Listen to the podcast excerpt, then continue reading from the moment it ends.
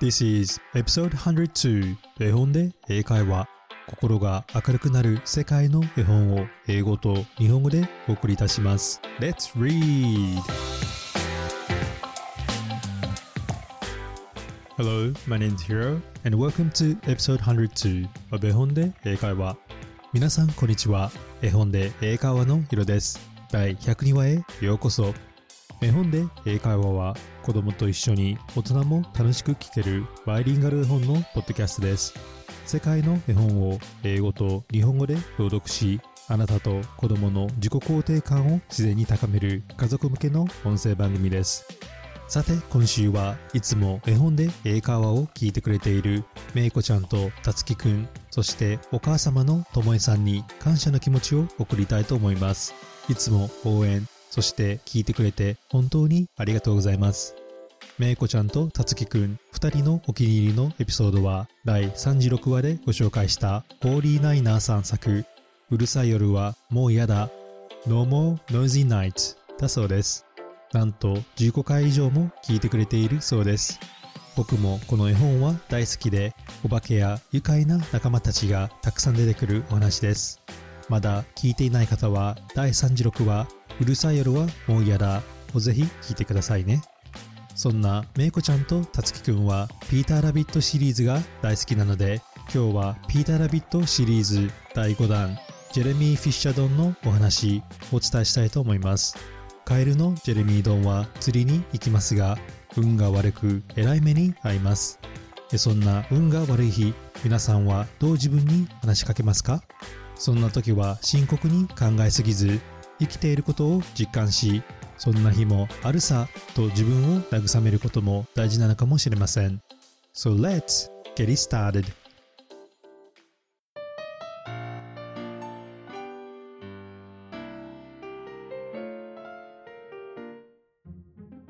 今日の話に出てくる英語のキーワードは fishing 魚釣り bait 罠の餌 and displease 不機嫌。お話の後にクイズがあるのでこの3つの単語をよく聞いて絵本を聞いてください。Fishing, Bait, and Displease それではジェレミー・フィッシャドンのお話どうぞお楽しみください。The Tale of Mr. Jeremy Fisher ジェレミー・フィッシャドンのお話。Written by Beatrix Potter ビアトリックス・ポター作 From the Public Domain Once upon a time, there was a frog called Mr. Jeremy Fisher. He lived in a little dump house amongst the buttercups at the edge of a pond. 昔、あるところにジェレミー・フィッシャドンというカエルがいました。池のほとりにある金峰ゲという黄色い花に囲まれたジメジメした小屋に住んでいました。The water was all slippy sloppy in the ladder and in the back passage. 食料を保管している蔵も廊下も全部水に濡れてびちゃびちゃしています。But Mr. Jeremy liked getting his feet wet. Nobody ever scolded him, and he never caught a cold. でも、ジェレミー・ドンは足をピチャピチャと濡らすのが大好き。なんだって誰にも怒られないし、風邪をひくことだってありません。He was quite pleased when he looked out and saw large drops of rain splashing in the pond. 外に出てみると大粒の雨が池にバシャバシャ降っていてジェレミードンは大喜びです。I will get some worms and go fishing and catch a dish of minnows for my dinner, said Mr. Jeremy Fisher. よーし、ミミズでも捕まえて釣りにでも行くか。晩ご飯には小魚だな、とジェレミー・ドンは言いました。If I catch more than five fish, I will invite my friends, Mr. Alderman Ptolemy Tortoise and Sir Isaac Newton. The Alderman, however, eats salad. 5匹以上釣れたら友人の亀のトレミーさんとヤモリのニュートン教を家に招こう。あ、でもトレミーさんは野菜のサラダしか食べないけど Mr. Jeremy put on a raincoat and a pair of shiny rain boots. ジェレミー・ドンは雨がっぱを羽織ってピカピカの雨靴を履きました。he took his rod and basket and set off with enormous hops to the place where he kept his boat. 竿とカゴを手に取り、大きくぴょーんと跳ねながら小舟があるところへ向かいました。The boat was round and green and very like the other lily leaves. It was tied to a water plant in the middle of the pond. 小舟は丸くて緑色でまるで睡蓮の葉っぱのようでした。池の真ん中にある水草にくくりつけてありました。Mr. Jeremy took a reed pole and pushed the boat out into open water. I know a good place for minnows, said Mr. Jeremy Fisher. ジェレミー・ドンは足の茎を手にして船を押し出し言いました。小魚が釣れるうってつけの釣り場を知っているんだよね。Mr. Jeremy stuck his pole into the mud and fastened his boat to it. ジェレミー・ドンは茎を池の泥の中に突き立て小舟を止めました。Then he settled himself cross-legged and arranged his fishing tackle. するとジェレミー・ドンはあぐらをかいて座り釣り具を組み立てました。His rod was tough stalk of grass. His line was a fine long white horsehair and he tied a little wiggling worm at the end. 彼はお気に入りの赤い小さな浮きを持っていました。竿は丈夫な草の茎でできていて、釣り糸は白馬の長い紙です。ジェレミー・ドンは餌の小さなミミズをつけました。The rain tickled down his back, and for nearly an hour he stared at the float. 雨がポタポタとジェレミー・ドンの背中に落ちる中、1時間近く浮きを見つめました。This is getting tiresome. I think I should like some lunch. said Mr. Jeremy Fisher. これは面倒だな。そろそろお昼にでもするか。とジェレミー・ドンは言いました。He punted back again amongst the water plants and took some lunch out of his basket. 小舟で水草のあたりへ戻り、ジェレミー・ドンはカゴからお昼を取り出しました。I will eat a butterfly sandwich and wait till the shower is over. said Mr. Jeremy Fisher. 蝶々のサンドイッチを食べて雨が止むのを待つか。とジェレミー・ドンはつぶやきました。A great big water beetle came up underneath the lily leaf and tweaked the toe of one of his rain boots. すると大きな虫のゲンゴロウが睡蓮の葉っぱの下に現れ雨靴のつま先をギュッとつまみました。Mr. Jeremy crossed his leg up shoulder out of reach and went on eating his sandwich. ジェレミー・ドンはかいていたあぐらをさらに狭めて虫に届かないように座り直しました。そしてまたサンドイッチを食べ続けました。Once or twice, something moved about with a rustle and splash among the bushes. ガサガサ、バシャバシャ。池の脇にある茂みから何かが動き回る音がしました。I trust that is not a rat. said Mr. Jeremy Fisher. I think I had better get away from here. まさかネズミじゃないだろうな。ここから離れた方がいいな。とジェレミー・ドンは言いました。Mr. Jeremy shoved the boat out again a little way and dropped in the bait. ジェレミー・ドンは小舟を突き動かして餌を垂らしました。There was a bite almost directly. The float gave a tremendous bobbit. すると餌を垂らした瞬間、すぐに何かが噛みついてきました。A minnow! A minnow! I have him by the nose! cried Mr. Jeremy Fisher, jerking up his rod. 小魚だ小魚これは釣れるぞと大声を出してジェレミー・ドンは竿を引っ張り上げました。But what a horrible surprise! Instead of a smooth fat minnow, Mr. Jeremy landed little Jack Sharp, the stickleback, covered with spines. ところがびっくり、なんてことでしょう。釣れたのは美味しい脂の乗った小魚ではなく、背中にトゲがいっぱいあるトゲウオのジャック・シャープでした。The stickleback floundered about the boat, prickling and snapping until he was quite out of breath. Then he jumped back into the water. トゲウオは小舟の上でピチピチジタバタと息が上がるまで飛び跳ね、また水の中へと飛び込みました。And the show of other little fishes put their heads out and laughed at Mr. Jeremy Fisher. それを見ていた小魚たちの群れは池から頭を出してジェレミー丼を大笑いです。And while Mr. Jeremy sat disconsolately on the edge of his boat, sucking his sore fingers and peering down into the water, a much worse thing happened. ジェレミードーンは一人わびしく小舟のへりに座って痛む指を舐めました。そして水の中を覗いているともっとひどいことが起こりました。A really frightful thing it would have been if Mr. Jeremy had not been wearing a raincoat. もしジェレミードンが雨がっぱを羽織っていなかったらとても恐ろしいことになっていたでしょう。A great big enormous trout came up. Kerb flop with a splash and he seized Mr. Jeremy with a snap. なんととても大きな魚のマスが現れバシャバシャンバシャーンと水しぶきそしてジェレミー丼をパクリと口に加えてしまいました Whoa, whoa, whoa!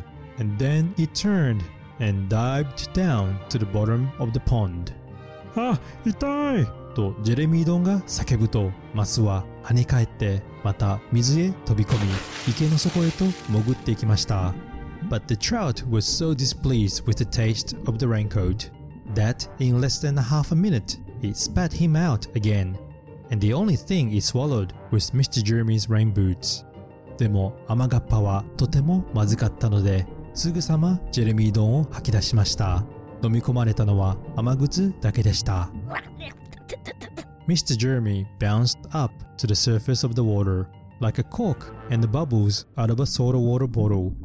ジェレミー丼は水面に向かってピューンと逃げました。それはまるで炭酸水のボトルを開けた時の線と泡のようでした。And he swam with all his might to the edge of the pond. そして全力で池の端まで泳ぎました。He scrambled out of the first bank he came to, and he hopped home across the meadow in his raincoat, all in tatters. ジェレミードンは一番近い岸によじ登り、ズタズタになった雨がっぱを着たまま、ぴょんぴょん跳ねて草むらを抜けて家へ戻りました。What a mercy, there was not a spike. said Mr. Jeremy Fisher. あれが乾かますじゃなくてよかった。とジェレミードンは言いました。I have lost my rod and basket, but it does not much matter, for I am sure I shall never have dared to go fishing again. 竿とカゴをなくしてしまったけど仕方がない。もう絶対に釣りなんかに行くものか。He put on some band-aid on his fingers, and his friends both came to dinner. ジェレミードンは指のあちこちに絆創膏を貼りました。そして友人の二人が晩ご飯を食べにやってきました。He could not offer them fish, but he had something else in his larder. 魚は出せませんでしたが、蔵には他の食べ物があります。Sir Isaac Newton wore his black and gold waistcoat. ヤモリのニュートン教は黒と金のチョッキを着ていました。And Mr. Alderman Ptolemy Tortoise brought a salad with him in a string bag. 亀のトロミーさんは野菜を網袋に入れて持ってきました。And instead of a nice dish of minnows, they had a roasted grasshopper with ladybird sauce, which frogs consider a beautiful treat. But I think it must have been nasty. 小魚の代わりにバッタの丸焼きにテントウムシのソースをかけて美味しくいただきました。私たちの口にはきっと合わないでしょうが、カエルにとっては最高のごちそうです。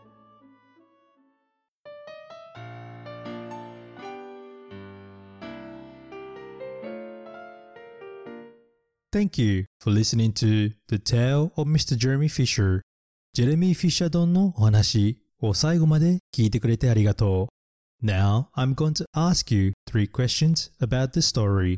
それでは皆さんにこの物語について3つのクイズをしたいと思います。お母さん、お父さんも一緒に考えてみんなで答えてみましょう。第1問。Why did Mr. Jeremy Fisher go to the pond? ジェレミー・ドンはどうして池に行ったのでしょう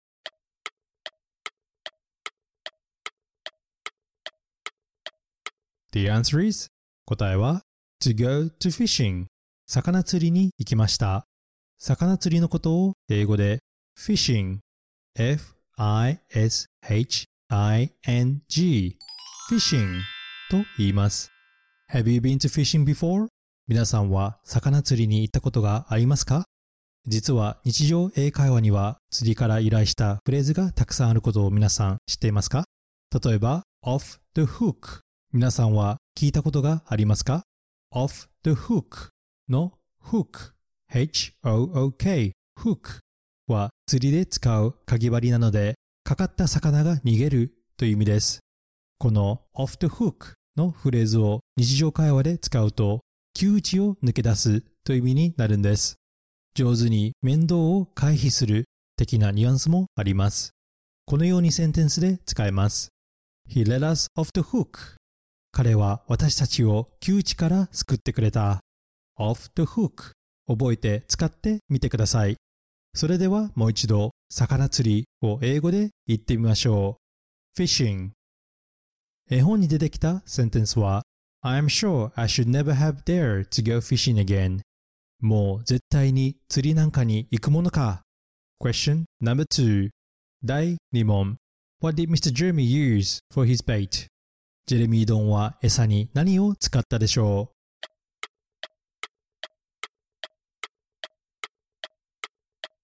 The answer is 答えは He used worms ミミズを餌に使いました罠につける餌のことを英語で bait b-a-i-t bait と言います。ジェレミー・ドンは餌にミミズを使いましたよね。ミミズは釣りでよく使われる餌なのでこれから由来した英語のフレーズがあります。Open a can of worms. 皆さん一体これどういう意味かわかりますか？Open a can of worms. 実は厄介な問題を引き起こすという意味なんです。昔、釣り用のミミズは缶で売られていたそうで、一度蓋を開けると閉めるのが大変だったそうです。ミミズが缶から出てきて厄介なイメージがありますよね。このようにセンテンスで使います。Why did you mention about my ex-boyfriend? You've opened a can of worms. どうして私の元彼のことを話したの？本当に厄介なことをしてくれたわね。Open a can of worms 日常会話でよく使われるフレーズなので、ぜひ覚えてみてください。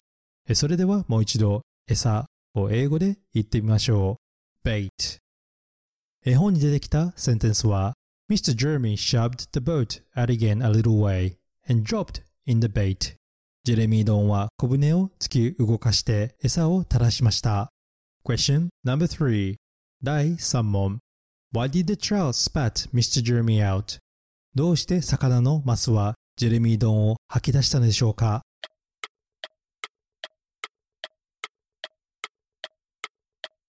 ？The answer is 答えは Because the trout was displeased with the taste of the raincoat. ジェレミー丼の甘がっぱがとてもまずかったからです。相手を不機嫌にする不満にさせることを英語で displease E displease と言います。please は喜ばせるなので dis をつけると逆の意味になり不機嫌になります。皆さんは displease 聞いたことがありますかそれではこの単語を使ってセンテンスを一緒に言ってみましょう。I can't afford to displease my boss. I can't afford to displease my boss. 上司の機嫌を取り損ねないようにしないと。Are you displeased with my work? Are you displeased with my work? 私の仕事に何か不満ですかそれではもう一度不機嫌にするを英語で言ってみましょう。displease 絵本に出てきたセンテンスは But the trout was so displeased with the taste of the raincoat that in less than a half a minute he spat him out again. でも甘がっぱはとてもまずかったので、すぐさまジェレミー丼を吐き出しました。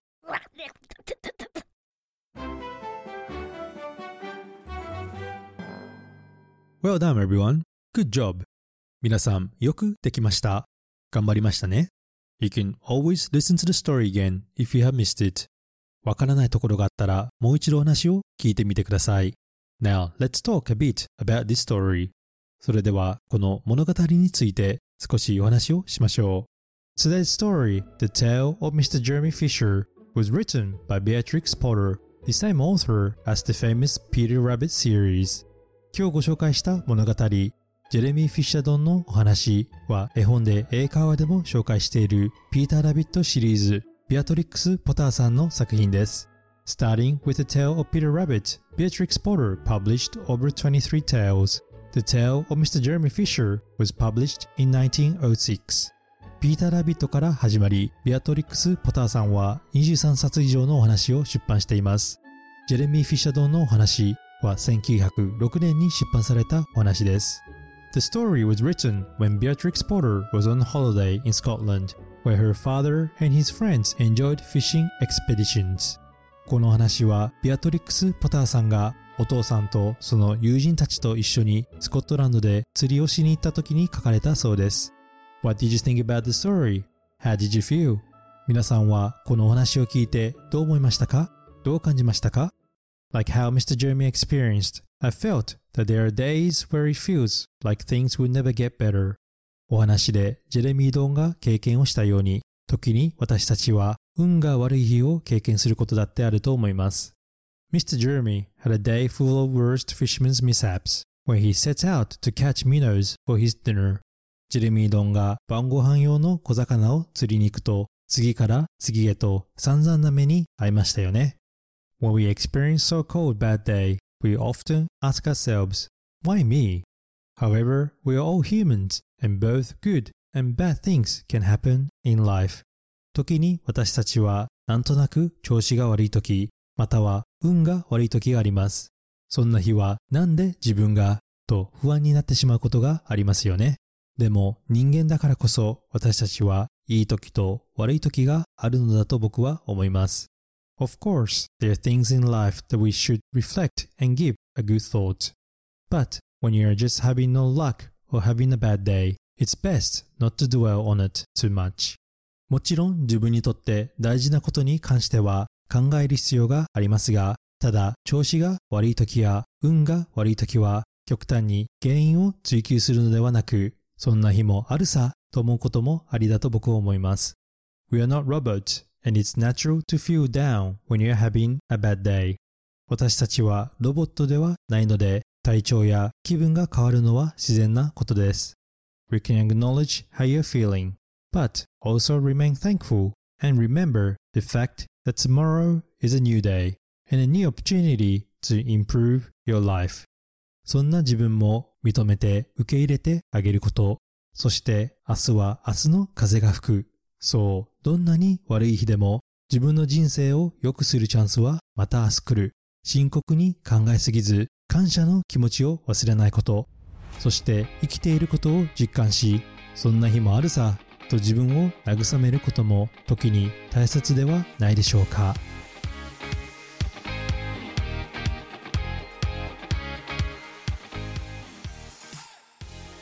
Hi everyone, I hope you enjoy listening to the story The Tale of Mr. Jeremy Fisher. ジェレミー・フィッシャドンのお話いかがでしたでしょうか？聞きたい物語、コメントなどがあればぜひインスタグラムの絵本英会話でお願いいたします。これからも世界の絵本を英語と日本語でお伝えしますので、Apple Podcast、Amazon Music または Spotify でフォローをお願いいたします。心が明るくなる、英語が楽しくなるポッドキャストを目指して頑張っていきます。これからも応援お願いします。Thank you for listening and I hope to see you at the next episode. Bye!